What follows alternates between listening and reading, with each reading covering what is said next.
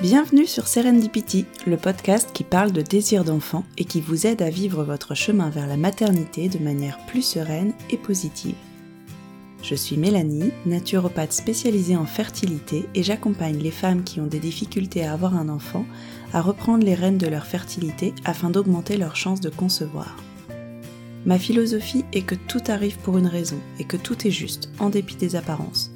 Je pense que chaque épreuve peut être vécue comme une opportunité de grandir, remettre de la conscience dans nos vies et renaître. Je vous donne rendez-vous le 1er et le 15 de chaque mois pour découvrir le parcours de femmes qui ont réussi à transcender leurs difficultés à devenir mères, mais aussi des interviews de professionnels inspirants qui partagent leur approche de la fertilité et leurs méthodes pour vous accompagner sur ce chemin. Céline et son chéri commencent à parler bébé en août 2018.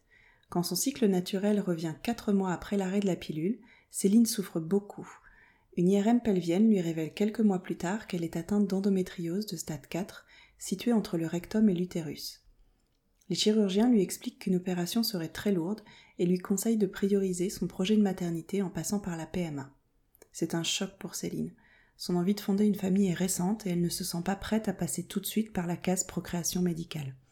Elle décide de consulter une naturopathe parce qu'elle sent que l'apaisement de ses douleurs passera par des changements profonds d'hygiène de vie. Petit à petit, elle adopte de nouvelles habitudes alimentaires et supprime le gluten, les produits laitiers et même le sucre. Elle prend son temps, elle fait les choses en douceur et petit à petit, elle ressent les impacts de ses efforts sur la diminution de ses douleurs. Elle a d'ailleurs créé un super compte Instagram sur lequel elle partage ses idées recettes anti-inflammatoires. Début 2020, ils se sentent prêts à entrer en PMA. Malheureusement, la première FIV ne donne qu'un embryon et n'aboutira pas à une grossesse. La seconde FIV est une étape encore plus difficile et les mots du biologiste s'impriment au fer rouge dans le cœur de Céline. Vos follicules sont vides. Comme une attaque directe, Céline entend Je suis vide. Elle se retrouve figée, en état de sidération, et son corps se met en pause. Ses règles ne reviendront que quatre mois après. Ce qui m'a le plus frappé en écoutant le témoignage de Céline, c'est sa manière douce et sereine de raconter son parcours et sa profonde connexion à son intuition. Elle ne force rien, dans un profond respect de son corps et de son rythme, elle avance en conscience sur ce chemin long et sinueux qui jalonne son projet de parentalité. Bonjour Céline, j'espère que tu vas bien, je suis ravie de te recevoir dans le podcast. Bonjour Mélanie, je suis très contente euh, aussi. bon, tant mieux. Bah écoute, on va commencer comme d'habitude, est-ce que tu peux te présenter? Euh, oui, donc moi je m'appelle Céline, euh, je suis professeure des écoles dans la vie. Ben, moi en fait, euh, j'ai voulu être, enfin commencer mon parcours de de maman, on va dire, en en 2018. Voilà, j'avais voulu arrêter, la pilule, alors c'est pas quelque chose qui est venu spontanément. C'est quelque chose qui est venu avec le temps, j'ai pas voulu être maman tout de suite, tu vois? J'ai voulu profiter, de ma vie, je faisais pas mal de colonies, avec des ados. Ouais. Voilà, du coup, voilà, j'avais besoin de profiter de la vie avant d'avoir ce projet d'être, d'être maman. D'accord. Tu as quel âge? J'ai 32 ans cette année. Mmh, d'accord et tu es avec ton chéri ou ta chérie depuis combien de temps? Depuis 5 ans maintenant. OK, super. Et du coup, comment vous vous êtes rencontrés?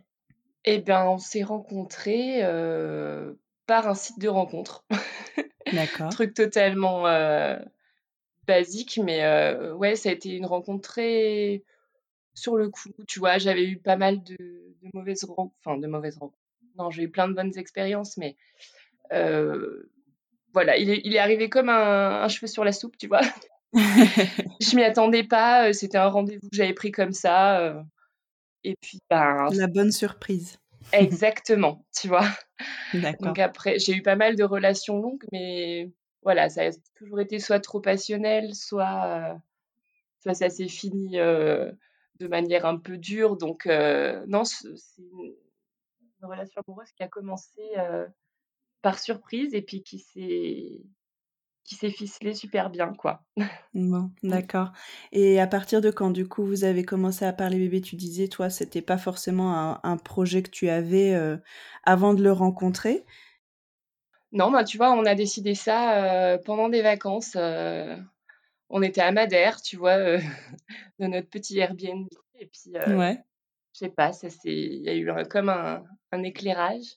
On Ouais. s'est dit, heu: «Bah, voilà, c'est peut-être le moment», heu, donc tu vois, là, je je à ce moment-là, on rentre de vacances et puis, ben, moi, je je décide d'arrêter la pilule. D'accord, OK et puis comment ça se ça se passe après alors? Ben, ça se passe que, heu, il se passe rien. C'est-à-dire que je pendant 4 mois, heu, il s'est rien passé. Ouais, je cherchais sur internet, tu vois, heu heu, bah, les retards de règles quand tu viens d'arrêter ta pilule et effectivement, il disait que quand ça fait longtemps que tu prenais ta pilule, heu, ton corps peut mettre du temps à à se remettre en route. Donc je m'inquiétais pas trop, bon, je laissais faire et puis, en décembre, donc tu vois, j'avais arrêté ma pilule en août. Mmh En mh. décembre, mes règles débarquent. Ouais. Miracle, donc moi, je suis Mmh. trop contente. Bah, oui. Et puis alors là, je commence à avoir des des grosses, grosses douleurs. Alors un peu comme, moi, je comparais ça un peu à une crise d'appendicite, si tu veux. J'avais vachement mal sur le côté droit Ouais. et bon, je comprenais pas. Puis si tu veux, moi, j'ai toujours eu pendant ma pendant ma prise de pilule des règles, très courtes et puis, pas très douloureuses. Enfin, alors du coup, je comprends pas trop ce décalage. J'ai très mal et puis mes mes règles durent, une bonne semaine, tu vois? Donc D'accord. bon, je me dis: «C'est la 1re, heu heu, enfin voilà, il faut faut aussi laisser le corps, se nettoyer, tout ça». Mais j'avais très, très mal, bon et puis, heu, dans le même temps, heu, je revois aussi ma gynéco, heu, on fait un bilan ensemble et puis, heu, alors là, heu, donc je lui explique qu'on a un projet de vouloir faire un enfant, tout ça et heu, bon, comme ça faisait 4 mois j'avais attendu 4 mois pour avoir mes règles, elle me dit: «Quand même, on va faire un bilan hormonal». Ah! Bon, D'accord. OK et puis, tu vois, elle me fait une écho, elle me dit: «Ah, c'est marrant, vous avez des ovaires qui semblent polykystiques, nanani nananaire». Ouais. je connais pas du tout ces termes, ça me parle chinois. Elle t'explique pas à ce moment-là ce que ça veut dire?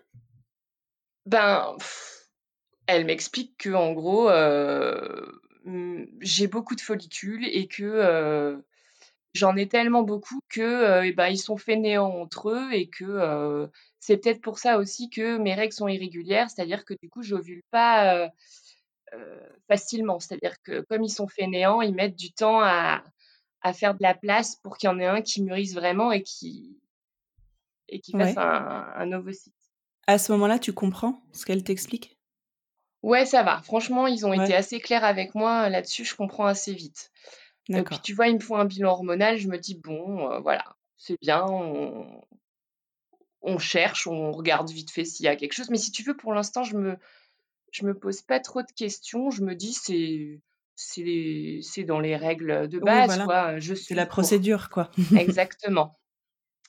Et du coup, le mois d'après, re de nouveau mes règles et là, mais mais terrible, quoi. Je j'ai mal, puis ça passe pas, ça me bloque mon dos, je suis obligée de faire Ouais. venir un ostéopathe. Mmh. Truc que je faisais jamais jusqu'à maintenant. Et puis, ben, j'en parle à l'ostéo, je lui dis: «C'est marrant parce que j'ai cette douleur à droite là, mais c'est seulement pendant les règles, heu» Mmh. et il me dit: «Bon, bah, il faut qu'on faut qu'on regarde» et donc lui, il me dit: «Bah, c'est marrant, c'est tout au niveau du psoas, on a l'impression que ça tire».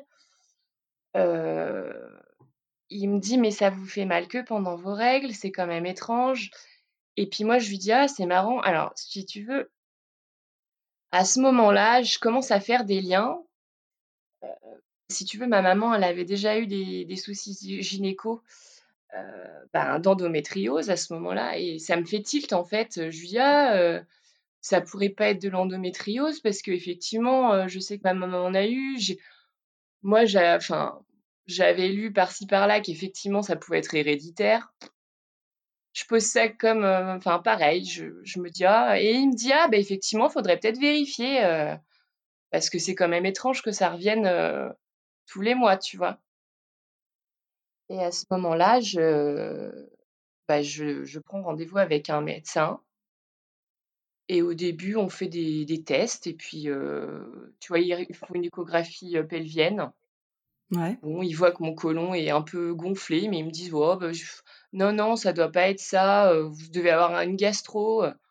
Ouais, OK, alors je lui explique, je lui dis: «Non, mais vous savez, moi je vais» enfin, je suis pas très médicament, heu, je vais pas souvent voir le médecin. Là, je vous dis, j'ai mal, quoi, enfin, c'est quand même Ouais, étrange. Bon, je me dis: «C'est pas lui, je vais aller en voir un autre». Donc je vais voir une, heu, une femme cette fois-ci. Ouais. Pareil, qui me connaît pas. En fait, j'avais pas de médecin, heu, mon médecin généraliste était chez mes parents. J'étais moi, j'étais à Lyon, tu vois? J'ai pas vraiment c'est super dur de de trouver un médecin, heu, enfin voilà, à chaque fois, ils sont sur liste d'attente, tu tu peux pas vraiment, c'est compliqué. Et donc du coup, je vais voir cette femme et elle me dit: «Ah oui, bah, on va passer un IRM, il y a pas de souci». Donc cette femme m'écoute directement, Ouais. et donc du coup, moi, hop, IRM pelvien, c'est parti.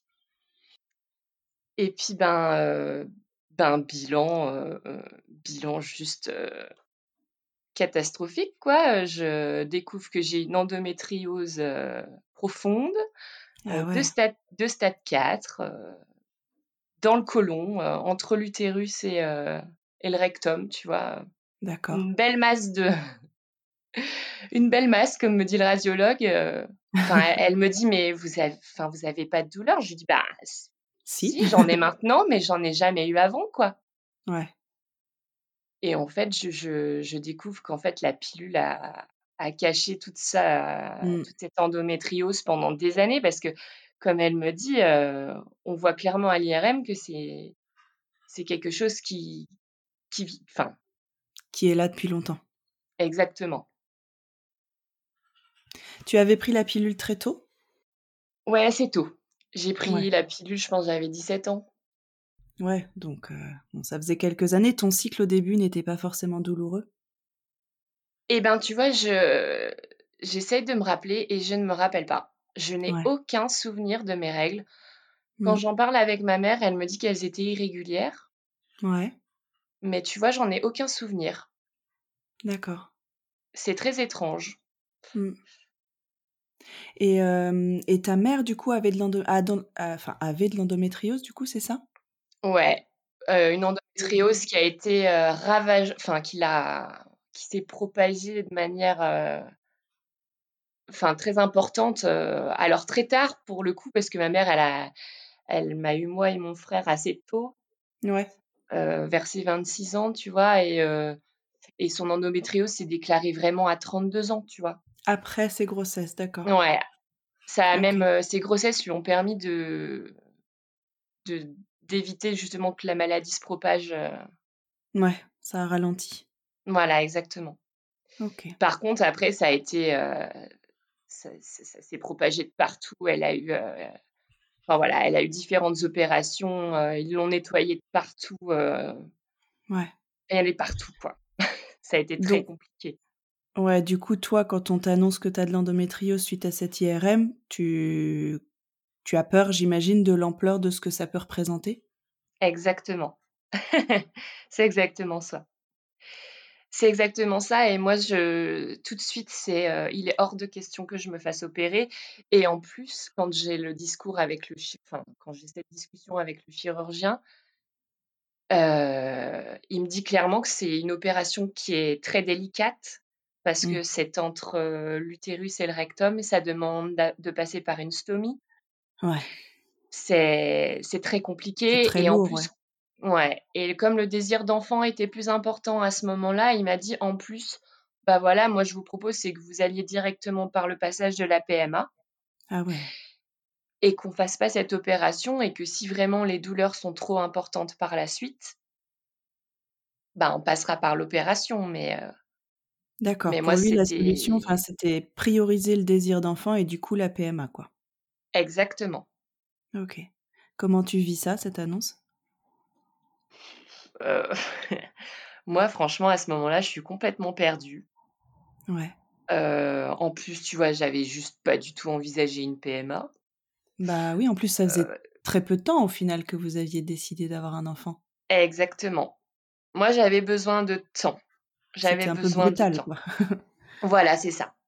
Donc si tu veux, je mets ça un peu de côté. Tu savais ce que c'était la PMA, ouais?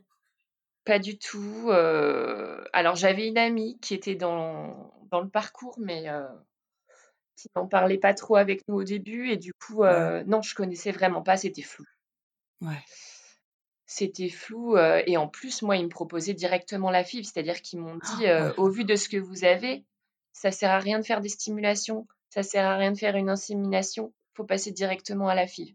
Si Ah tu veux, ouais. ça avait un côté rassurant dans le sens où je me, dis, je me disais, pas avoir à attendre et à, Oui. tu vois, à passer toutes Tu ces as injections pour rien, ouais, mais mais au moins, je passe directement à la FIV. Bon. ouais. Mm. Mais j'avais besoin de temps et, euh, et je suis allée voir directement une naturopathe, tu vois, parce que j'avais besoin de euh, déjà de me descendre au niveau du stress, tu vois, il fallait que ça redescende. Super. Tu connaissais déjà la naturopathie? Euh, non, mais c'est venu instinctivement, tu vois. Je, comme je vrai suis pas du tout cachée, euh, j'aime pas du tout tout ce qui est médicamentation. euh, Ouais. je suis directement allée vers quelque chose de naturel. ça me choque même pas, tu vois. Genre, en Super. euh. Ah, Donc voilà, je, je vais la voir. et puis on parle de. Elle me parle directement d'un changement alimentaire Ouais. pour apaiser mes douleurs d'endométriose. Ouais. Donc euh, tout de suite vient l'alimentation anti-inflammatoire que je connaissais pas du tout. Ouais. Euh, et que j'ai mis beaucoup de temps à mettre en place. Ouais, bah oui, ça fait beaucoup de changements. ouais, ouais, ouais, ça, ça a été un gros changement, mais moi, ça a été euh, la clé qui a ouvert tout le reste. Ouais. Ça a été une vraie ouverture vers l'apaisement de, de la maladie, quoi. Ouais. Et du coup, est-ce que tu peux nous expliquer justement, euh, bah, comme tu dis, euh, ça fait ça fait beaucoup de choses quand même quand on quand on entend parler au départ euh, de l'alimentation inflammatoire, anti-inflammatoire, et comment tu as réussi à mettre ça en place petit à petit? Ben, moi, tu sais, j'ai en... j'ai enlevé, ben, au début, j'ai enlevé tout ce qui était gluten parce que, si tu veux, moi, à l'époque, je mangeais des pâtes, du Mm, bah fromage. je faisais pas attention, quoi. J'étais dans, dans la viande. euh, J'adore la viande en plus. Je suis quelqu'un que, voilà, on, on mangeait beaucoup de viande rouge. euh, ouais, mon copain est très, est très viande aussi. euh, ouais, j'ai fait énormément de changements euh, là-dessus. euh, j'ai enlevé le gluten. en- Après, j'ai enlevé les produits laitiers petit à petit. ouais. Ça a été très dur aussi. Je suis très fromage. J'adorais ça. Euh, non, j'ai pris mon temps. Franchement, euh, Ouais. maintenant, je Tu t'es conseillerais pas à mis la quelqu'un. pression? Non, non. Et tu vois, même encore aujourd'hui, euh, là, j'en suis à. Moi, je dirais, j'en suis à deux, trois, deux ans et demi maintenant. Ouais. Bon, ben maintenant, je me fais plaisir. Tu vois, j'ai mon petit Instagram euh, où Oui, je fais mes petites recettes. euh, mais je me fais, je me fais plaisir. Mais, mais ça, ça vient pas tout de suite. Hein. Il faut, faut bien être vraiment conscient que c'est un vrai cheminement. Hein. C'est. Ouais. Il y a, il y a tout, tu vois, euh, les perturbateurs endocriniens, c'est venu après, moi. Enfin, au début, je faisais Ouais. mes tupères en dans mes tupères en plastique. Hein. euh, Bah oui. le, le tupère en verre, c'est venu, là, 6, 7 mois après. Hein. Enfin, Bien sûr, ça, on peut pas tout changer d'un coup, ça fait beaucoup trop de choses. ouais, ouais, ouais. Et puis, il y a eu des moments difficiles aussi avec mon, mon conjoint à ce sujet-là, parce que bah, lui, je voulais pas lui imposer ça, mais mine de rien, ça s'impose quand même Bien sûr, dans, dans bien son sûr. train de vie, tu vois? Mm. Donc, il y a eu des petites mises au point qui ont été nécessaires, mais moi, en fait, quand j'ai vu tout ce que ça m'a apporté, Ouais. je pouvais pas revenir en arrière, quoi. Tu as vu des résultats assez rapidement sur les douleurs? Alors, les six premiers mois, euh, j'ai eu des, des premiers résultats, mais entre-temps, si tu veux, donc euh, j'avais fait mon IRM pelvien, j'ai eu ma naturopathe quatre mois après, et puis dans ces six mois qui ont passé, j'ai commencé aussi à avoir mal à l'épaule. Ah, d'accord. J'ai eu mal à l'épaule et j'ai eu des crises d'épaule dans, dans la nuit qui ont été mais sévères, mais euh, franchement, j'ai jamais eu aussi mal de ma vie. Je, je, je- pour moi, c'est la douleur qui, qui a été la pire. J'endormais pas la nuit, si tu veux, ça me Ah réveillait ouais. et je, et je Pendant venais. tes règles ouais, et je voyais l'ostéo constamment, quoi. Enfin, tous les mois, si tu veux. J'avais nécessité de le voir. Mais tu n'avais pas fait le, le, lien forcément avec l'endométriose à ce moment-là? Eh ben non, mais j'avais noté que c'était pendant les règles. Du coup, j'en ai parlé à ma gynéco. Et tu vois, avant qu'on on entre dans la PMA en fin d'année, j'ai demandé à faire un IRM, enfin direct. Je... Ouais. Elle m'a dit ça peut être de l'endométriose diaphragmatique. Je dis oui, oui, j'avais fait des lectures. Et mmh. elle me dit bah, on va faire un IRM pour vérifier si ça vous soulage. Et moi, j'ai dit j'ai besoin de savoir, j'ai besoin de mettre des mots là-dessus. Et, et, effectivement, ben, tu vois, pareil, IRM diaphragmatique, pouf. Ah ouais. Ça tombe comme un cheveu sur la soupe, encore une fois. Ouais. Et puis, ben, et là, je me dis, mais il faut faire quelque chose, c'est pas possible. J'enlève pas assez. Il y a quelque chose que je ne dois pas enlever et qui doit permettre de développer la maladie encore, ouais. Ouais, ok. Et, et tu vois, donc j'avais enlevé le gluten, j'avais enlevé les produits laitiers. Et je me dis, mais qu'est-ce que je peux enlever? Et tu vois, en regardant pas mal de, de vidéos sur Instagram, en me renseignant, euh, eh ben, j'ai fait le lien avec le sucre. D'accord. Mmh. Et à partir du moment où j'ai enlevé le sucre, bah oui. eh ben, mes douleurs d'épaule, elles se sont complètement enlevées. Ah ouais, ça a dû être une étape difficile aussi, ça. Ouais, alors c'est pareil, hein, ça a été, euh, hein, j'ai fait, euh, il y a des fois j'y arrivais pas, et puis parfois je retombais dans la douleur de l'épaule et je me dis, mais en fait, c'est ça. Donc, il faut vraiment que tu joues là-dessus. Il faut que tu trouves euh, un équilibre. Il faut que tu arrives à te faire plaisir aussi à certains moments. Euh, moi, ça a été compliqué, ça, hein, parce que tu vois, je suis assez fine comme euh, nana en termes mmh. de morphologie. Donc, j'ai perdu du poids et puis, et puis j'étais là, il faut que tu fasses attention, il faut que tu il faut pas non plus que tu perdes trop de poids. Donc, je faisais attention après à manger les bons gras. Parce que ça, c'est quelque chose que j'avais euh, euh, pas assez mis euh, au début. Mais tu vois, quand j'ai enlevé le sucre, là, je me suis dit, il faut vraiment que tu, que tu rééquilibres ton corps avec ça. Quoi. Mmh. Donc voilà, j'ai trouvé mon équilibre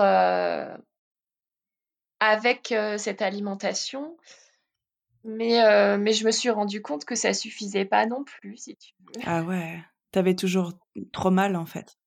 Tu ouvres des portes, mais euh, ben, c'est pas que j'avais trop mal, j'avais réussi à, à, trouver mon apaisement dans, dans la maladie, si tu veux. Ouais. Mais euh, après, il y a eu le parcours PMA et, et, tout ce que ça génère en termes de stress. Et, et quand tu et quand tu t'engages dans la PMA, après, tu as tout un, un équilibre émotionnel qui, qui, rentre en jeu? Bien sûr. Et pour, pour revenir, en fait, du coup, ça a mis à peu près un an à trouver, en tout cas, à mettre en place des nouvelles habitudes alimentaires, d'hygiène de vie, etc. Et pendant cette, cette année-là, est-ce que le projet bébé était quand même toujours dans ta tête ou du coup, tu t'étais vraiment focalisé sur euh, la diminution des symptômes de l'endométriose? Si tu veux, on s'est dit, ben, on laisse couler l'année, on voit comment ça se passe. On s'était dit qu'on voulait quand même se laisser un peu du temps aussi pour voir si ça se faisait naturellement, tu vois, parce que on, te, on te lance sur la PMA, mais moi j'avais besoin d'essayer aussi naturellement. Je me suis dit, bon voilà, tu as la maladie, mais, mais, quand même. Pour toi, c'était possible, c'était pas, c'était pas quelque chose d'impossible. On t'avait pas fait, euh, fait penser que de toute façon, il y avait aucune chance que ça marche naturellement? Alors, le gynéco m'avait dit, euh, il y a très peu de chances, mais euh, ah pourquoi pas? Ouais, il m'avait dit. Alors, tu vois, les... ça, par contre, je. Mmh. Ouais, on m'avait dit quand même, euh, non, il y a très peu de chance. Moi, ils m'ont dit, euh, on vous laisse, laissez-vous six mois et puis après, il faudra se lancer. et toi, ça va, ça t'avait pas, ça t'avait pas marqué plus que ça, toi? Tu avais envie d'y croire? Un peu, mais euh, c'est vrai que la maladie s'étant installée, je savais pas. Je, je, je sais pas, et encore aujourd'hui, je, je ne sais pas ce qui bloque, tu vois. Bien sûr, non mais bien sûr, mais dans le sens. Le discours qu'il a eu, non. Parce que parfois, en fait, les discours des médecins peuvent vraiment nous bloquer justement et, et on peut focaliser sur certains mots qui sont quand même très durs et très catégoriques quoi d'une certaine manière et, et c'est top si déjà ça t'a pas fait alors moi il y a, y a, un discours qui m'a si qui m'a fait beaucoup de mal mais c'est plus tard tu vois après je, je, vais t'en parler après mais effectivement il y a un discours qui, qui m'a fait beaucoup de mal qui qui, qui m'a figé qui m'a figé un peu. Exactement. Euh, euh, mais c'est venu après. Ouais, ok. Au bout d'un an, du coup, vous commencez à vous dire que vous allez bah, vous lancer dans la PMA. Comment ça arrivé, du coup, cette décision de se lancer? Bon, écoute, euh, on s'est lancé, hein, on s'est dit, on prend du temps pour nous, il faut le faire. Mmh. tu veux, moi, j'ai vu, j'ai vécu cette première FIF comme un, un parcours de découverte. Hein. Ouais. On était vraiment dans, notre bulle. Tu t'étais renseigné du coup de ce que, ce que ça impliquait, ce, ce, qui, ce qui allait se passer? Oui. Ou tu t'es laissé porter? Je me suis un peu laissé porter quand même. Je me suis dit, je vais voir qu'est-ce que ça me, qu'est-ce que ça me fait, qu'est-ce qui ressort aussi après. Non, non, je me suis vraiment laissé porter. par contre, j'avais vraiment besoin du soutien de mon conjoint. Et mmh. moi, j'ai c'est admirable. J'ai un, un, conjoint qui est juste euh, bienveillance, euh, est juste euh, magnifique. Enfin, tu vois, j'ai du mal avec tout ce qui est les médicaments, tout ça. Ouais. Les injections, ça me faisait très peur. Ouais. Et, et c'est lui qui me les a faites et, et, et c'est juste trop beau d'avoir d'avoir son conjoint qui accepte de faire ça. Mmh.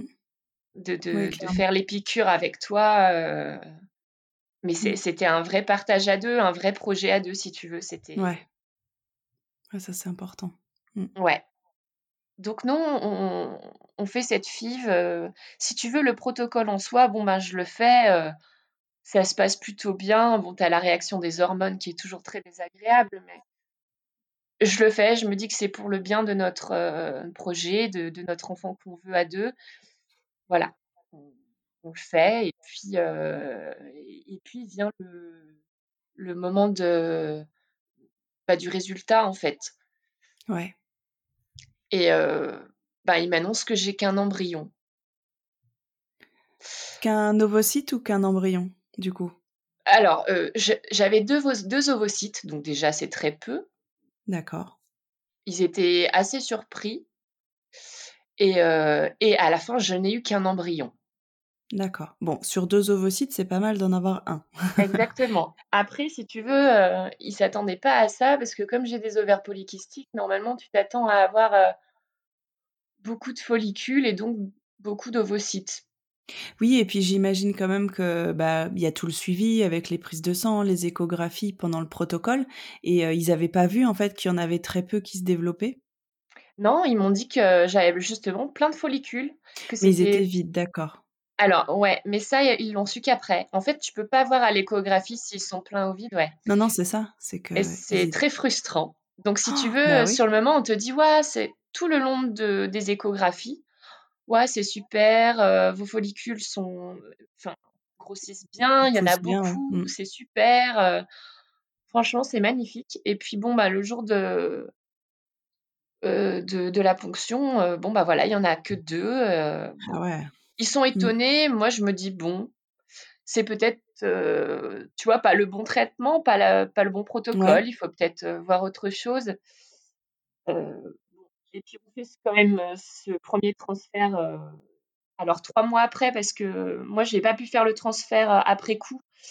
D'accord. comme j'ai les ovaires polykystiques, si tu veux, ils ont peur de l'hyperstimulation et du coup, ils préfèrent faire, ce qu'on appelle un freeze-all. Donc, ils congèlent et puis tu le fais deux mois après. Ok. C'était un J3 ou un J5 du coup? Un J5. Ok, oh, super. Ouais, ouais, super. Bon, et puis euh, bon, bah, on fait ce premier, euh, ce premier embryon, puis ça, puis ça marche pas, quoi. Mmh. Ça marche pas. Euh, et là, je. Bah, ça marche pas. Et puis après, en plus, il y a le confinement, donc si tu veux.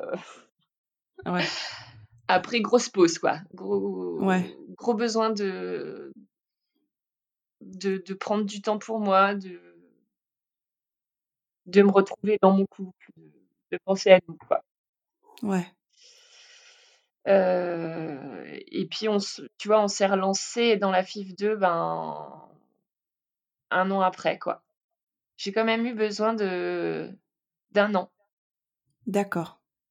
Finalement, ça a pas été que ce que le confinement, en fait, ouais, tu as tu pas voulu reprendre entre les deux confinements, quoi? Non. Non, j'étais pas prête. Je je déjà, je j'avais besoin de me retrouver avec moi, de j'avais besoin de me retrouver, en fait. C'était très étrange. Non, c'est c'est compréhensible et je pense que c'est important. je du coup, j'ai pris du temps pour, tu vois, me mettre au yoga, faire de l'aquarelle, Ouais. cuisiner, faire du macramé, Mmh. penser à des choses, qui étaient très loin de de tout ce que j'avais vécu pour, pour que ça passe, en fait. Ouais. En fait, on dit qu'on a besoin de temps, mais c'est vraiment ça, quoi, j'avais vraiment besoin de temps. J'étais j'étais un peu figée par rapport à à tout ce que j'avais vécu. J'avais l'impression que c'était très lourd ce que je venais de vivre. Ouais. Et et j'étais pas prête à redémarrer, heu, bah, la montagne, les montagnes russes, quoi. Ouais, ouais, ouais, clairement. Tu avais besoin d'un temps pour digérer? Ouais, mine de rien, c'est quand même un sacré tsunami émotionnel, heu, en fait, heu, là, tu vois, je te parle du protocole, mais il y a tout ce qu'il y a autour. Ouais. Il y a, heu, des gens qui font leur vie à côté, heu et toi là-dedans, quoi. En fait, j'avais vraiment l'impression de d'être en suspens, moi. Ouais. Heu, si tu veux, tu as les gens qui font leur vie, heu, qui ont leur train de vie. Heu, moi, j'avais mes amis qui tra ben, qui font leur chemin, tu vois? Qui, Mmh. et et moi, j'avais l'impression d'être au-dessus de tout ça en arrêt. Ouais. J'arrivais pas à avancer. Ouais. Mais, tu pas à avancer par rapport à ce que tu vivais, par rapport à ce cette, heu, par rapport à la PMA? Ou c'est aussi par rapport à ce projet bébé qui n'avançait pas comme tu le souhaitais et sur lequel tu avais pas le contrôle? Les 2. Ouais, Ouais. le contrôle aussi, hein. Heu et alors le contrôle, je l'ai lâché, tu vois, heu, bah, pour la deuxième FIV, parce que la deuxième FIV, j'étais pas vraiment prête à la faire. Je trouvais un peu des excuses pour pas la faire, si tu veux. Il y avait, il y avait l'été, donc j'avais la rentrée qui arrivait Ouais. Et en si tu veux, j'avais décidé de changer de changer d'école. Ouais. Alors ça déjà, heu, tu vois, changer d'école, heu, c'est pareil, c'est venu, heu, entre les 2 FIV, mais c'est une réflexion qui est venue. J'avais besoin aussi de de ralentir le rythme et ralentir le rythme, c'était ralentir le rythme, au quotidien, comme je disais, avec en en prenant du temps pour moi, mais c'était aussi ralentir le rythme dans mon travail parce que, heu, moi, je suis une professeure des écoles. Bon, heu, je suis dans des quartiers assez difficiles. J'étais avec des CM2, je m'investissais énormément dans mon travail. Heu et à un moment, je j'ai j'ai pris conscience qu'il fallait que je lâche aussi un peu de ce côté-là, tu vois? De Ouais. pas que je m'investisse moins, mais que j'avais besoin de de ralentir, d'être plus Ouais. au calme, de passer Mmh. moins de temps dans dans dans les projets peut-être aussi et de penser plus Mmh. à moi, tu vois? Ouais. Et du coup, je décide de changer d'école et là, mon conjoint, il me dit: «Ben, ouais, on pourrait se relancer dans le parcours de PMA et tout», et moi, j'étais là: «Mais mais je peux pas, ça veut dire qu'il faut que je m'absente, heu» Ouais. et enfin, tu vois? Et puis ça ça tombait en plus, parce que tu choisis pas vraiment quand est-ce que tu commences ton protocole, ça Bah oui. des règles. Moi, comme elles étaient un peu encore irrégulières, tu vois? Je je savais pas trop à quel moment j'allais devoir m'arrêter, heu, puis ça voulait dire, heu, enfin, tu vois? Parler au directeur, heu, Bah oui. prévenir, tout ça.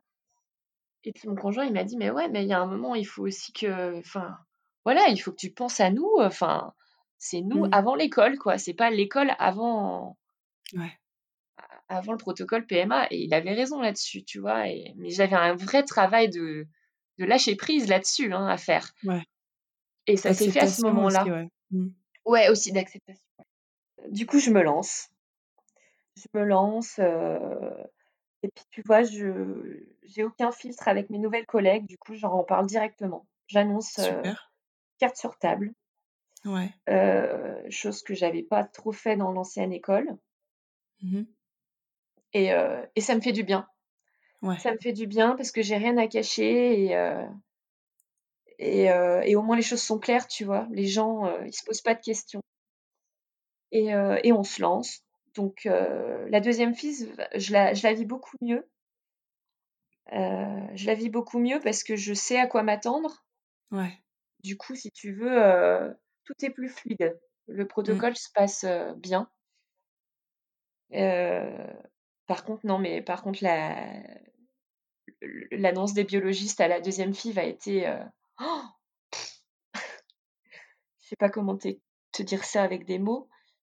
Je, je... Ça a été un arrêt, un arrêt considérable à l'intérieur de moi. D'accord. En fait, donc là, il m'annonce qu'il n'y a rien. Il n'y a rien. Il n'y a rien, ouais. Il n'y a rien du tout. Ok. Mais pendant le, pendant le protocole ou après, le, après la ponction? Après la ponction. Si tu veux, pareil. Ben, alors, j'ai le même schéma que la première. Hein. C'est magnifique. Vous avez plein de follicules. Ils grossissent bien. Ils sont ah super beaux. C'est chouette. Ouais. on te vend du rêve. Bah ouais. Et puis, bah, on t'annonce tout le contraire, quoi. Ah ouais. C'est ah horrible. C'est horrible. C'est. J'arrive pas encore aujourd'hui. Moi, il y a des mots qui, qui, sont restés justement imprimés, qui m'ont fait beaucoup. Enfin, je j'en veux pas aux biologistes. Je me dis que c'est pas de leur faute, mais en fait, tu, tu interprètes les mots euh, et ça peut aller très loin, en fait, je me dis.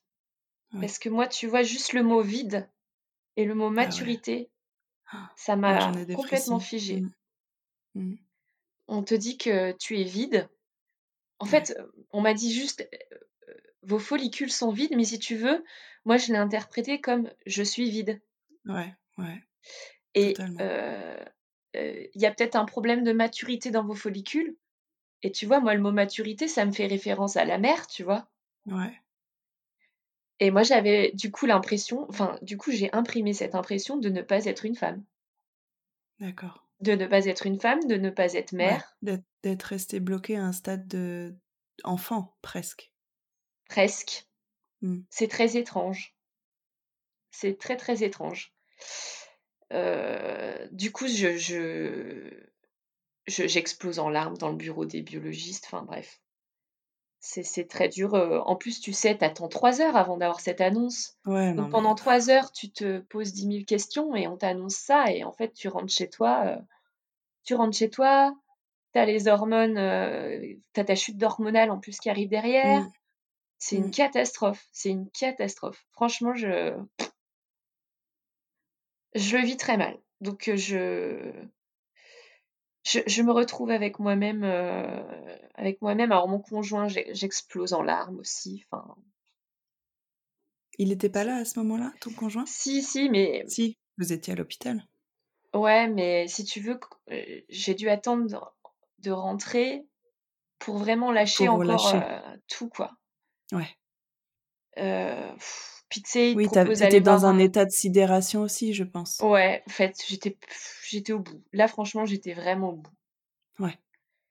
Je, je, je, j'étais, ouais non, j'étais vraiment au bas de la montagne.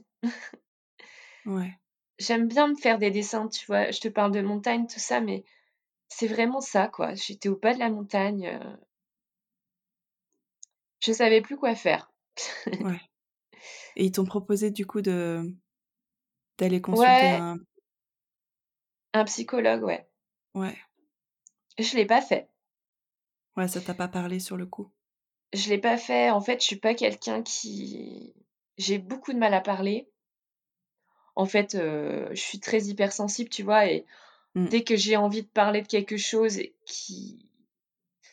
Ben, qui te touche. Qui me touche, je, je, je suis figée. Ça a toujours été comme ça et pour moi, c'était pas la bonne porte d'entrée pour pour toi. Pour ça. Mmh. Euh, non, du coup, j'ai fait. J'ai plutôt. Je suis, je suis allée vers les soins Reiki. Moi, j'avais. Je suis Ouais. passée par l'énergétique parce que. Parce que ce qui est bien, c'est que t'as pas besoin de parler. Oui, ça passe pas par le mental, oui. Mmh. En fait, euh, voilà. Et effectivement, euh, bah, les soins énergétiques que j'ai pu faire en Reiki, euh, ça m'a. Ça m'a fait énormément de bien. Déjà, ça m'a apaisé. Ça m'a enlevé énormément de stress. Mmh.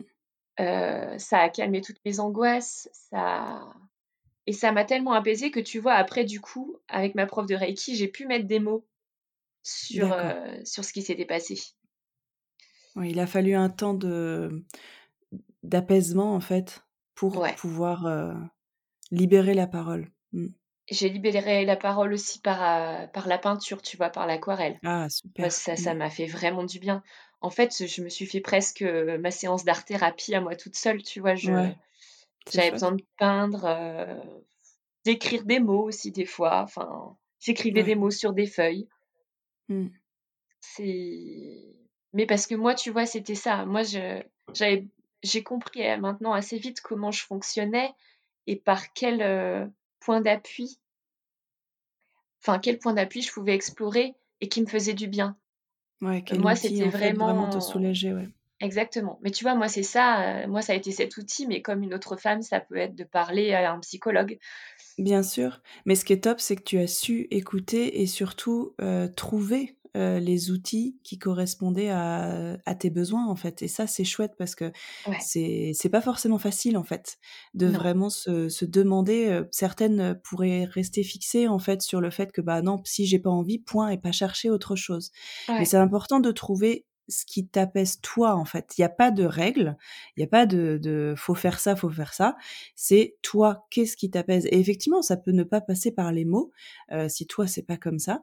Heu, le dessin, le comme tu dis, les soins énergétiques, il y a plein, plein de choses en fait qui peuvent te soulager. Mais c'est important d'e d'extérioriser d'une manière ou d'une autre en tout cas. C'est ça. En fait, c'est il faut surtout pas que ça reste à l'intérieur de soi Mmh. et heu Après, tu vois, j'avais fait ce travail de, bah, justement de de de calmer les angoisses, de calmer, de d'extérioriser, tout ce que j'avais en moi, mais mais quand même, tu vois, mon mon corps avait subi tout ça Mmh. et moi, hormonalement, là, pendant 4 mois, mon corps, ça a été, figé, quoi. Donc j'ai pas eu de règles pendant 4 mois, là. D'accord. J'ai pas eu de règles. Alors ça a été pareil, j'avais l'impression de pas être une femme, tu vois? C'était Ouais. je veux pas avoir ces règles, c'est alors il y a des nanas qui rêveraient de de ça, Ouais, parce que, ben, tu vois, toutes les femmes qui ont de l'endométriose, heu, quand tu as tes règles, c'est enfin, Ouais. c'est l'horreur, quoi. Tu as mal et tout Ouais. et heu, moi, c'est hyper contradictoire, hein, c'est-à-dire que j'ai pas mes j'ai enfin, j'ai pas envie d'avoir mes règles parce que je sais ce qui m'attend, heu, je je sais que j'ai certaines douleurs, heu, plus conséquentes qu'une femme, heu, qui n'a pas d'endométriose, mais mais j'ai quand même envie d'avoir mes règles, tu vois? Bah, oui. Et c'est là où c'est fou, c'est que ça va te chercher loin. C'est qu'en fait, heu Tes règles, c'est la base cyclique d'une femme. Tu as besoin d'avoir tes règles. C'est c'est trop Mmh. important. Mmh. C'est ça tu en as besoin et moi, ne pas les avoir, c'est Ça résonnait beaucoup avec ce que ce que tu avais retenu des mots du biologiste ouais, ça résonnait beaucoup avec cette, ce désir d'enfant. Enfin, ça ça vient chercher énormément de choses, en fait. Donc forcément, exactement. c'est c'est compliqué, en fait, de pas de de pas être, de pas avoir ses règles, en fait, à cette période-là, en fait. Ouais et du coup, il a fallu que, ben, donc tu vois, mon transit était bloqué, tout était bloqué, en fait. Ouais, Tout, tout, tout. Donc j'ai fait venir l'ostéopathe encore une fois, tu vois, pour m'aider ouais, et puis, heu et j'ai fait un soin énergétique qui qui, je pense, a tout déclenché. J'ai fait un soin, heu, sur se reconnecter à soi, ouais, se reconnecter à soi, à son bassin ouais. et c'était hyper intéressant parce que je me suis retrouvée avec des femmes, heu, donc c'était par, heu, par visio, tu vois? Enfin, on était C'est 6 collectif, du coup, ouais? exactement. Mais ça m'a fait tellement de bien ce soin Mmh. et heu et voilà, j'ai pris un temps pour moi, pour mon bassin. Ouais. Et très étrangement, une semaine après, j'ai eu mes règles. Ouais. Et pour moi, c'est c'est pas il y a un truc. Enfin, tu vois, Bien sûr. Mais c'est je trouve ça je trouve ça génial que tu sois, mmh, aussi connectée à ton intuition, en fait. Ouais. Heu et que voilà, tu aies su, tu aies ressenti que tu avais enfin, tu as été appelée par ce soin, heu, collectif sur le bassin sans vraiment mentaliser la chose. Mais effectivement, c'est indispensable. Mais, mais ouais, je trouve que c'est vraiment très intuitif, en fait, ta manière d'agir et heu et c'est beau, c'est chouette. Ouais, mais je marche beaucoup sur mon intuition, ça c'est vrai. Je Mmh. suis beaucoup mon intuition, heu heu, à chaque fois et tu vois, heu, quand je vais me relancer dans dans la FIV qui va qui va suivre, la prochaine, je sais que je le déclic se fera un jour et je vais dire: «Ben, là, c'est bon, c'est maintenant». Ouais. Parce que je le sentirai, quoi. Tu forces rien, ouais. Non, Mmh. mais bien. moi, le rebondissement, enfin, je je sais pas, comment toi tu l'as vécu, mais moi, je sais que c'est toujours en bas de la montagne, donc quand je suis tout en bas et que je suis au bout, enfin et que je vois les choses très sombres, en fait Mmh. et ben, je me c'est là où j'y vois plus clair, c'est-à-dire que je je me rends compte que c'est que c'est l'amour que j'ai pour mon conjoint, l'amour que je veux donner à mon enfant, qui fait que je me raccroche et que je me relance et que je rebondis et c'est ça qui fait que je m'accroche et qui fait que je vais être dans l'action. Tu vois, quand je quand j'ai peur de sombrer, quand j'ai peur de l'échec, quand j'ai peur de perdre pied et ben, c'est ça qui me raccroche et qui fait que je me relance. Mmh. C'est super important Ouais. Et et je trouve que c'est et d'ailleurs, c'est super important aussi d'accepter d'être dans cette souffrance. Mmh. Parce Tout que tu peux culpabiliser de de te dire: «Ouais, mais Céline, heu, vas-y, heu, rebooste-toi là, enfin, faut que tu y Mmh. ailles, quoi». Ben Ouais. non, en fait, je vais pas bien et heu et juste, faut que je prenne le temps d'aller pas bien. C'est ça, c'est que tu te laisses vachement le temps, tu te tu ne forces rien, en fait et c'est et c'est beau parce que, mmh, heu, enfin moi personnellement, il m'a fallu du temps, en fait, pour en arriver là et tu vois, comme tu disais, pour la première FIV, tu t'es laissée porter et cetera. Moi, c'était sur les 3 premières que je me suis laissée porter donc tu vois, Ouais. j'ai bien enchaîné et je me suis pas du tout posé de questions et c'est au bout de la troisième, par contre, où j'ai fait un espèce de de burn-out médical, comme je dis, parce que j'ai pris conscience là où mon corps m'a fait prendre conscience que c'était trop, quoi et c'est beau parce que toi, tu as pas eu cette étape-là. Très vite, en fait, tu t'es laissé le temps de digérer, d'accepter que c'était difficile et Ouais. et c'est top. Je trouve ça hyper respectueux pour toi et hyper bienveillant et heu et bravo, quoi. Ouais, mais en même temps, c'est tellement, heu, c'est tellement un tsunami émotionnel, je trouve, cette PMA. Enfin Mmh, tout à et puis fait. tu passes par tellement d'émotions? Ouais. Enfin, moi, franchement, heu, entre l'impatience de de vouloir ce bébé, tu Mmh. vois? Ouais. Heu heu, les déceptions, Mmh.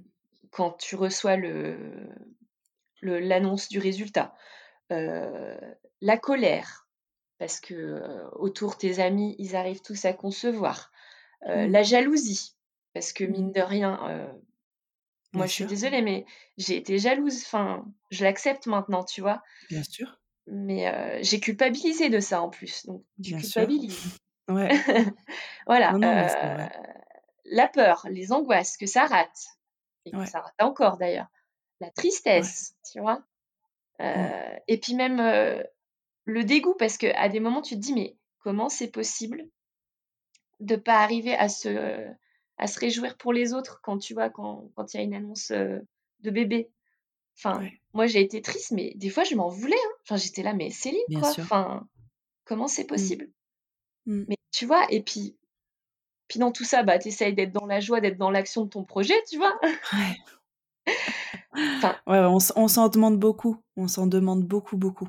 C'est c'est très, mmh, c'est c'est très lourd parce que comme tu dis, ouais, tu l'as très, très bien décrit, c'est énormément d'émotions d'un seul coup et en plus on se, mmh Ouais, on s'en demande beaucoup, on en exige beaucoup de nous-mêmes, c'est-à-dire qu'on veut être euh, la copine parfaite euh, qui est là C'est ça. dans les bons moments, mais d'un autre côté, bah ouais, c'est dur quoi, mais tu culpabilises de mal de vie, enfin, c'est très compliqué, c'est vraiment compliqué, ouais. Bah, tu es constamment en contradiction avec, avec ton parcours et, et celui des autres et tes émotions, celles que tu devrais ressentir.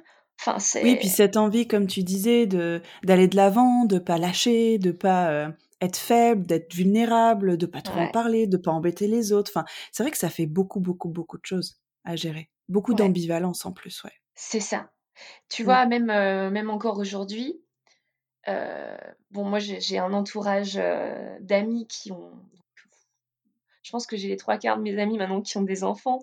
Donc j'accepte avec le temps beaucoup mieux qu'au début.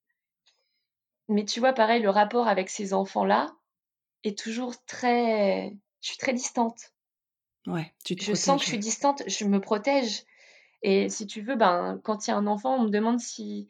Enfin, tu vois, les gens savent pas trop, ils sont là, mais est-ce que je lui propose de porter l'enfant ou mmh. pas? Et moi, je le fais jamais naturellement parce que c'est trop dur pour moi. Si tu veux, je. Ouais. Je me protège, comme tu dis, enfin, c'est ça. Mmh. Mais quand on me le propose, ben, oui, pas de souci, tu vois. Enfin, ça me fait plaisir. Mais c'est terrible parce que tu n'arrives pas à être dans, un, dans un plaisir profond. Ouais. Dans une fluidité, en fait. Mmh. En fait, c'est ça. Il y a toujours ce truc de. J'ai peur de transférer ce. Ben, ce, bonheur que j'aimerais avoir sur cet enfant, tu vois, sans le vouloir. Enfin. C'est très étrange mais j'arrive, j'arrive pas encore à être euh, pleinement moi quand je suis avec des enfants euh, d'amis, tu vois. Quand je suis à l'école, c'est différent. Euh, je suis là pour le travail, tu vois. je suis là pour donner de la confiance aux enfants. Je suis là pour qu'ils soient bien. c'est différent, mais il y, a, il y a beaucoup moins d'émotionnel aussi parce que tu es dans un rôle professionnel. Ouais. il y a moins de transferts. Alors c'est possible, j'imagine, dans, dans, dans, tous les métiers qui sont en contact des enfants. Il y a un minimum d'émotionnel forcément, mais, mais c'est différent de d'enfants qui sont qui font partie de ton cercle proche en fait. Ouais. Et tout ton entourage sait en fait ce que ce par quoi vous passez? les amis les plus proches, oui. Ouais, ouais. Moi, j'avais besoin de leur dire après, au début, je ne le disais pas. Il y a eu deux, trois événements qui ont fait que, tu vois, en soirée, bon, et toi, c'est pour quand Enfin, tu vois, le truc horrible. Mmh. Mmh. Et en fait, ce soir-là, moi, j'ai dit non, mais c'est bon, en fait, il faut que j'en parle parce que c'est pas possible. C'est ça. Je peux pas vivre ça à chaque fois. C'est ça. Ça me met trop mal, quoi.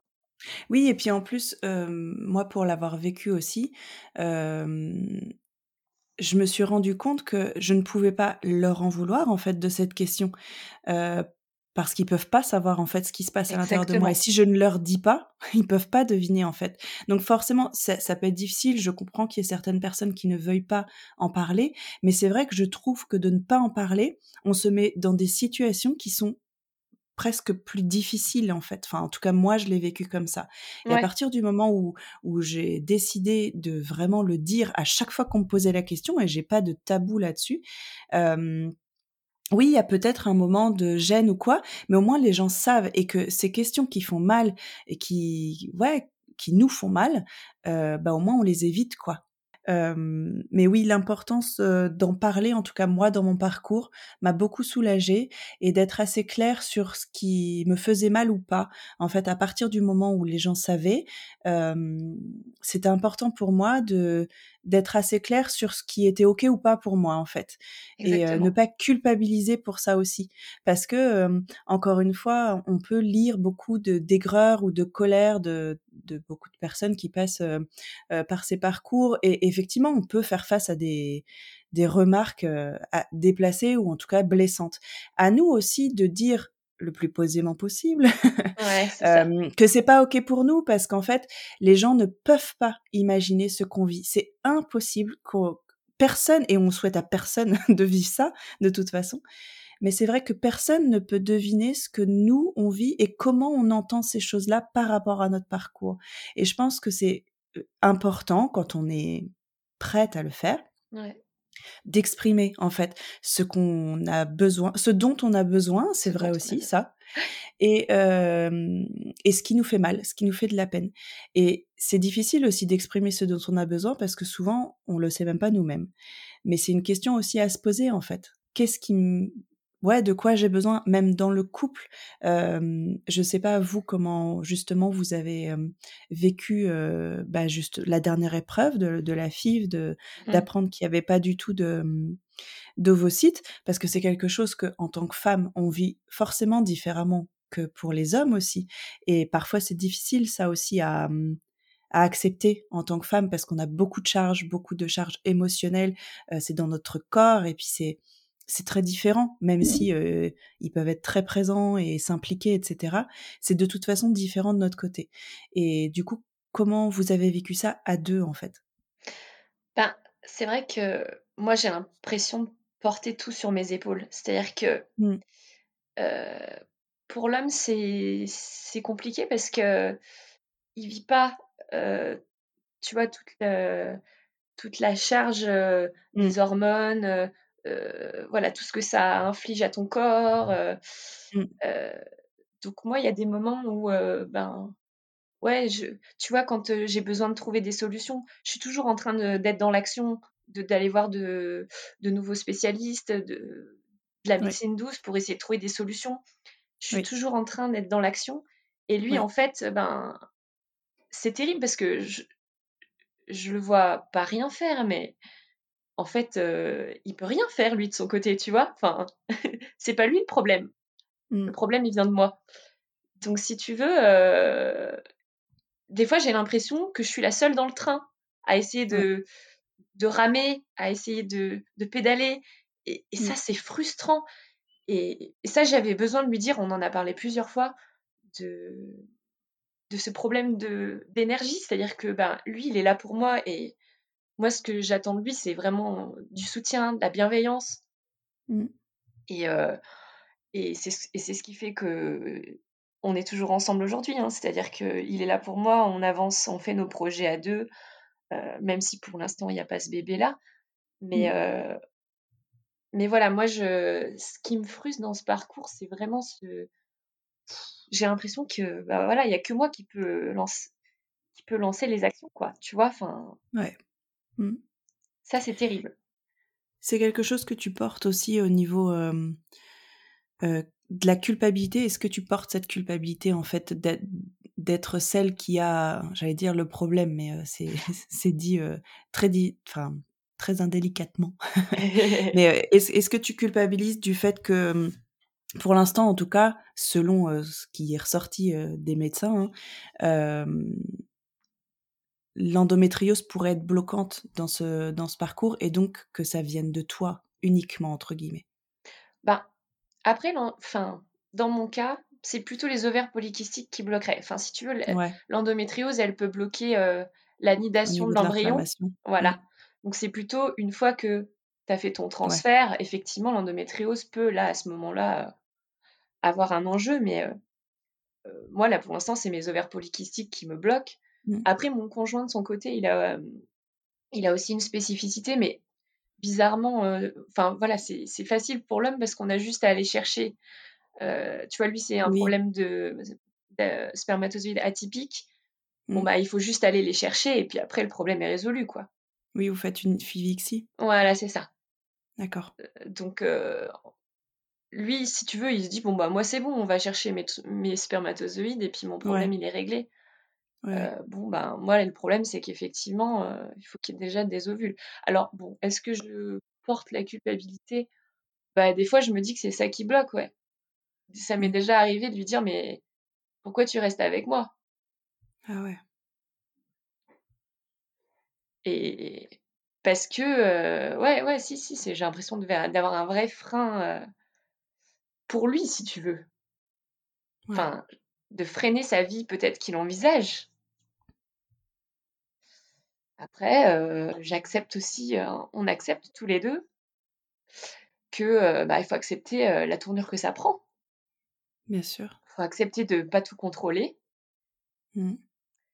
Et il faut accepter de, de, laisser le temps aussi filer,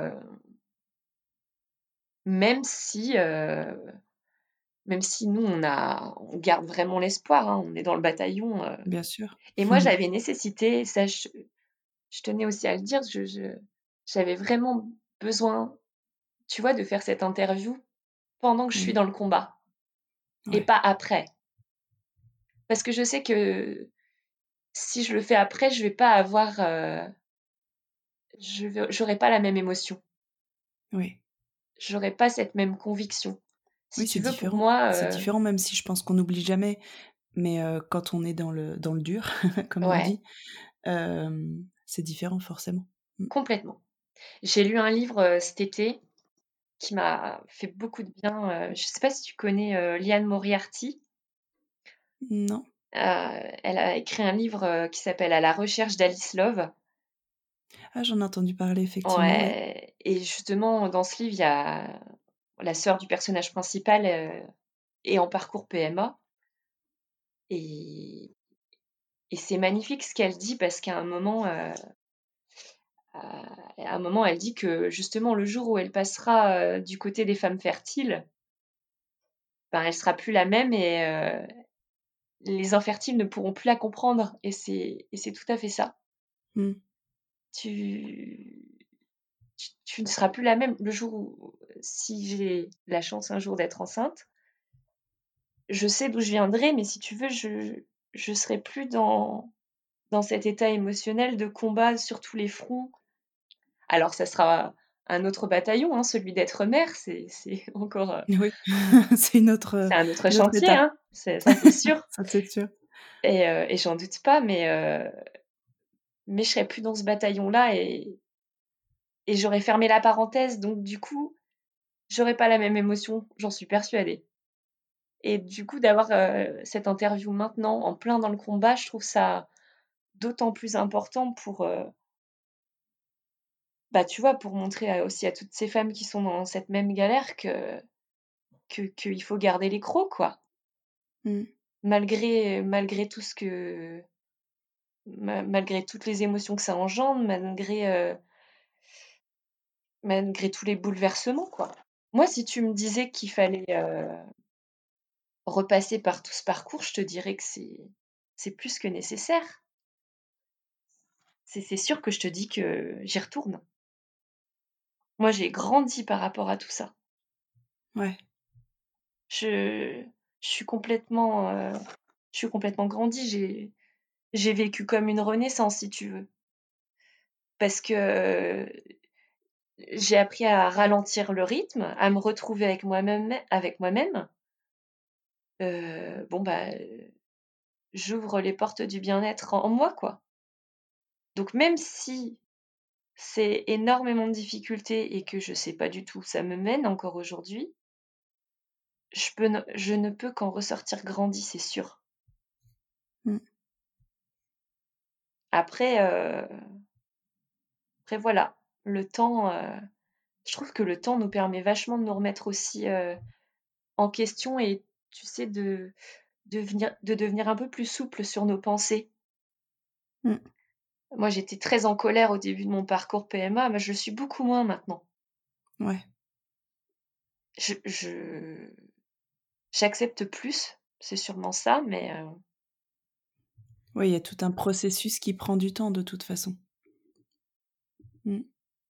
Et comment tu appréhendes euh, la, la deuxième FIV du coup, puisque la deuxième n'a pas, n'a pas compté, la prochaine FIV Et eh ben là, tu vois, on me propose euh, une opération D'accord. on me propose de faire un drilling ovarien.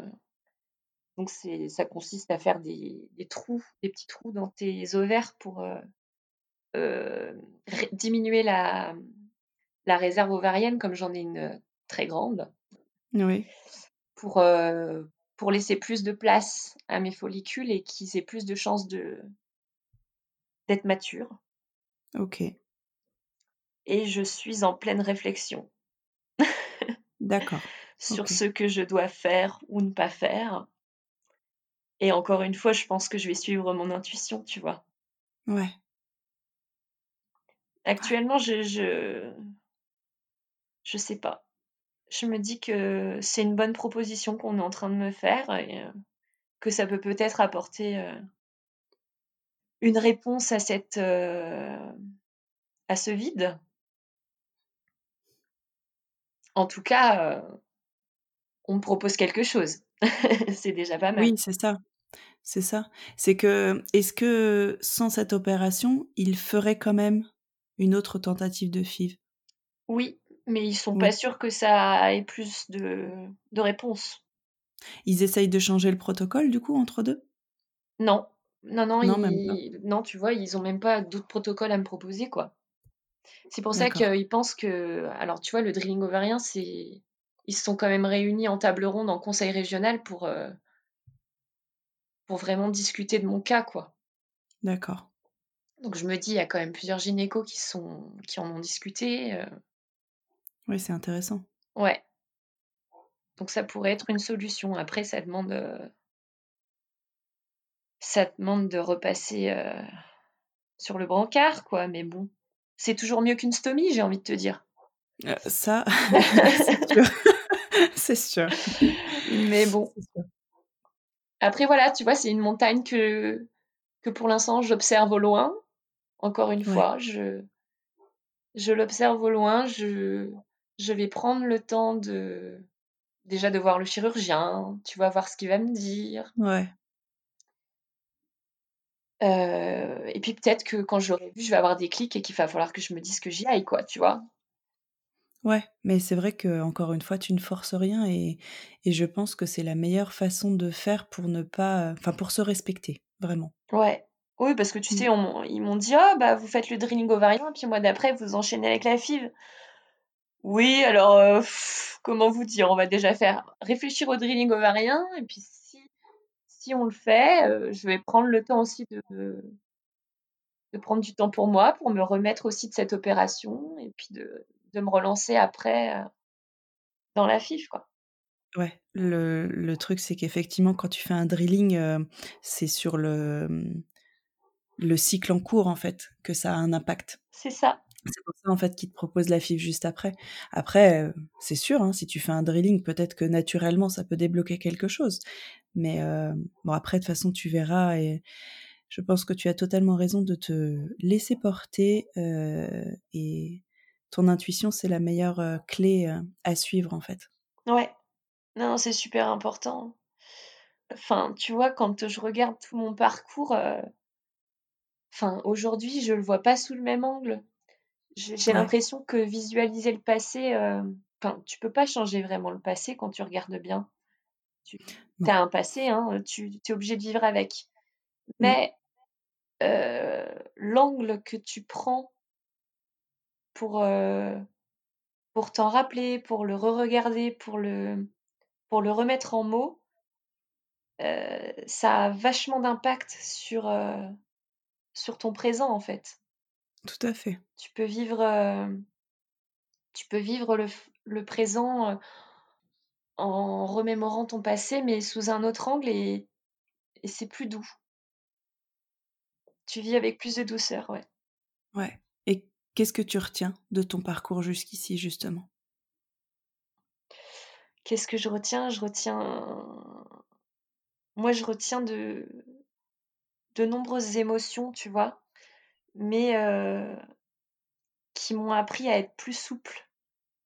Je je retiens beaucoup de souplesse, en fait, que j'ai que j'ai que j'acquiers avec le temps. Ouais. La souplesse, de la souplesse d'esprit, ouais. Beaucoup de Mmh. souplesse d'esprit, de d'acceptation. C'est mais c'est le temps qui fait tout ça, hein. Bien sûr. Moi, je j'ai envie de dire à toutes celles qui se qui se lancent là, tout juste en PMA que qu'il faut faut vraiment prendre le temps comme un allié. Mmh. C'est vraiment un allié, le temps. Ça ne ça ça nous aide. Alors, heu, oui, heu, oui, il y a des pleurs, oui, il y a des larmes, oui, heu, il y a des doutes, il y a des peurs, il y a des des, du dégoût, de l'angoisse, de la tristesse, mais euh, c'est des vagues. Puis tu vois, on nage toujours encore, hein. on n'a pas coulé. c'est ça. ouais, Donc si on en est là, c'est que tout le monde peut nager. Hein. Mmh. T'as pas le choix. Hein. T'as pas le choix. On a le choix. On a le choix, effectivement, de d'où on a envie de nager. Ça, c'est sûr. Exactement.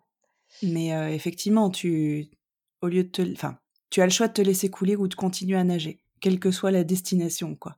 Mais effectivement, c'est important de d'avoir conscience que mmh, quand on dit qu'on est responsable de sa vie et de la manière dont on vit les épreuves,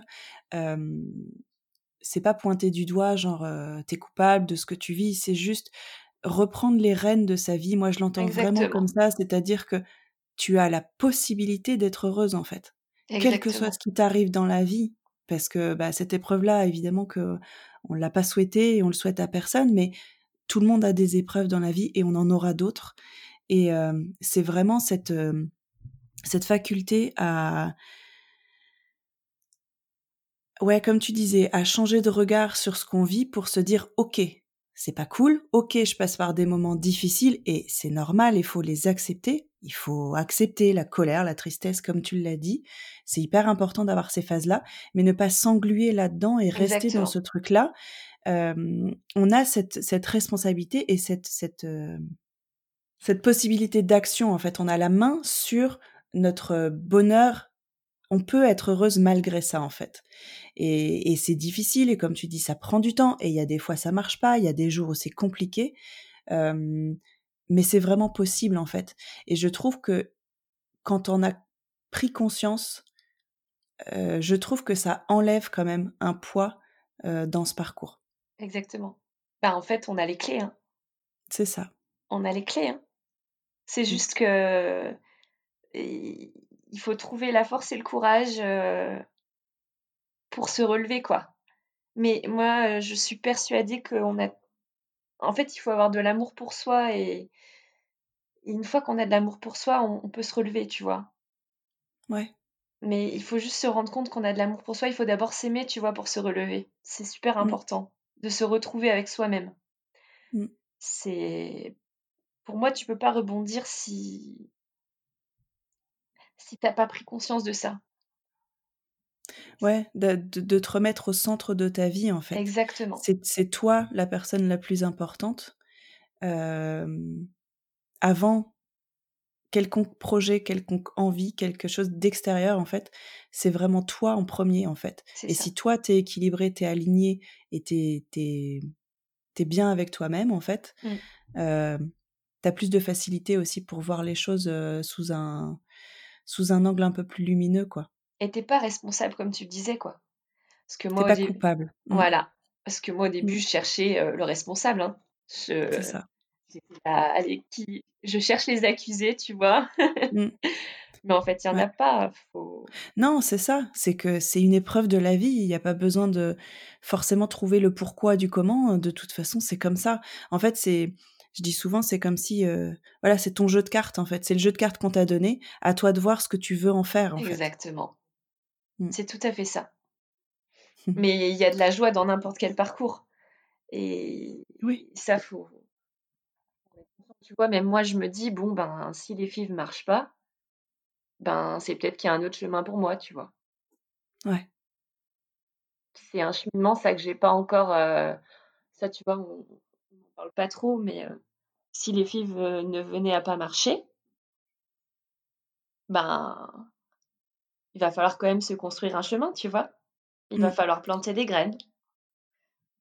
Pour l'instant, on n'est pas là-dessus, mais si le chemin nous amène par là, ben, il va faudra planter des graines quand même, tu vois. Ouais, ouais. Mais ça se fait au présent, en fait, au fur et à mesure. C'est bien, en fait, que tu tu sois pas, encore une fois, très souvent dans ces parcours, on a tendance à, envisager un petit peu toutes les, toutes les portes, tout ce qui s'offre, et puis ce... il y a une espèce de course, en fait, tu vois, contre la montre, parce qu'on nous met aussi cette pression, et que, et que comme tu l'as dit très très bien, c'est que dans la majorité des parcours, le temps, c'est pas du tout un allié, c'est un ennemi, quoi. Et, et je pense que c'est une clé aussi ça pour s'apaiser, pour cheminer vers la sérénité. C'est vraiment de voir ce temps comme un allié pour plein de raisons qu'on n'a pas le temps d'aborder là.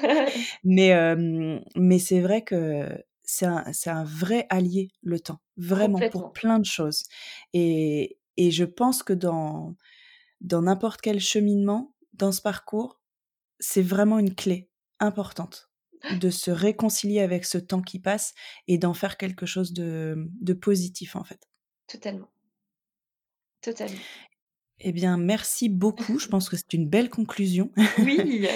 merci beaucoup et vraiment bravo pour, pour tout le, cheminement que tu as pu faire dès le départ. En fait, je trouve que ton, ton parcours est, alors j'allais dire, ce qui me vient en tête, c'est doux et serein malgré la difficulté en fait de ce que tu vis. mais c'est vraiment ce qu'il en ressort, je trouve, une espèce de, de douceur, de sérénité, tu vois. Je vois quelque chose de très très vaporeux, tu vois. Et et bravo en fait parce que parce que ça n'enlève pas le fait que bah aujourd'hui t'as pas de réponse, aujourd'hui tu sais pas ce que te ce que te réserve l'avenir, mais je, je te trouve assez sereine face à ça et, mmh, et vraiment je pense que c'est la meilleure des clés pour juste vivre ton quotidien au mieux en fait. C'est surtout ça parce que dans ce genre de parcours, c'est de trouver un équilibre pour être heureuse au quotidien, Exactement. au présent en fait. Mmh. Totalement. Mmh. Donc bravo et merci beaucoup d'avoir partagé euh, ton parcours. Et effectivement, je te souhaite que qu'il aboutisse à une euh, qu'il aboutisse positivement, en tout cas dans toi ce que tu souhaites. Et, et, voilà, pourquoi pas refaire refaire un épisode sur l'après justement pour voir ce que tu.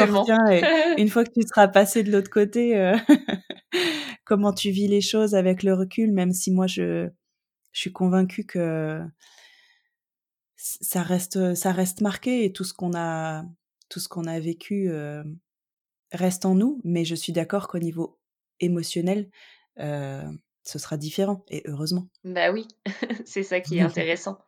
Mais en tout cas merci à toi aussi parce que vraiment bah voilà tous ces podcasts que tu as pu mettre en place jusqu'à maintenant ça m'a énormément aidé aussi à aller vers ce chemin ce chemin d'apaisement Tant mieux. Bah, je, je, suis convaincue que ton, ton témoignage euh, fera le même effet à beaucoup de femmes. Donc, euh, merci à toi d'avoir partagé. C'est important et effectivement, je pense que c'est, c'est très utile. Super. merci beaucoup. Merci à toi. Au revoir, Céline. Au revoir. Merci de nous avoir écoutés. J'espère que cet épisode vous a plu et si c'est le cas, n'hésitez pas à le partager sur Instagram en taguant le compte Serendipity le podcast. Si vous souhaitez vous aussi témoigner, vous pouvez m'écrire sur mon site www.mélanie-esnar.com ou via mon compte Insta, je serai ravie d'échanger avec vous. Enfin, si vous souhaitez me soutenir, vous pouvez écrire un commentaire et mettre des étoiles sur votre appli de podcast préféré. C'est la meilleure manière de donner de la visibilité au podcast. Prenez bien soin de vous et on se retrouve dans 15 jours.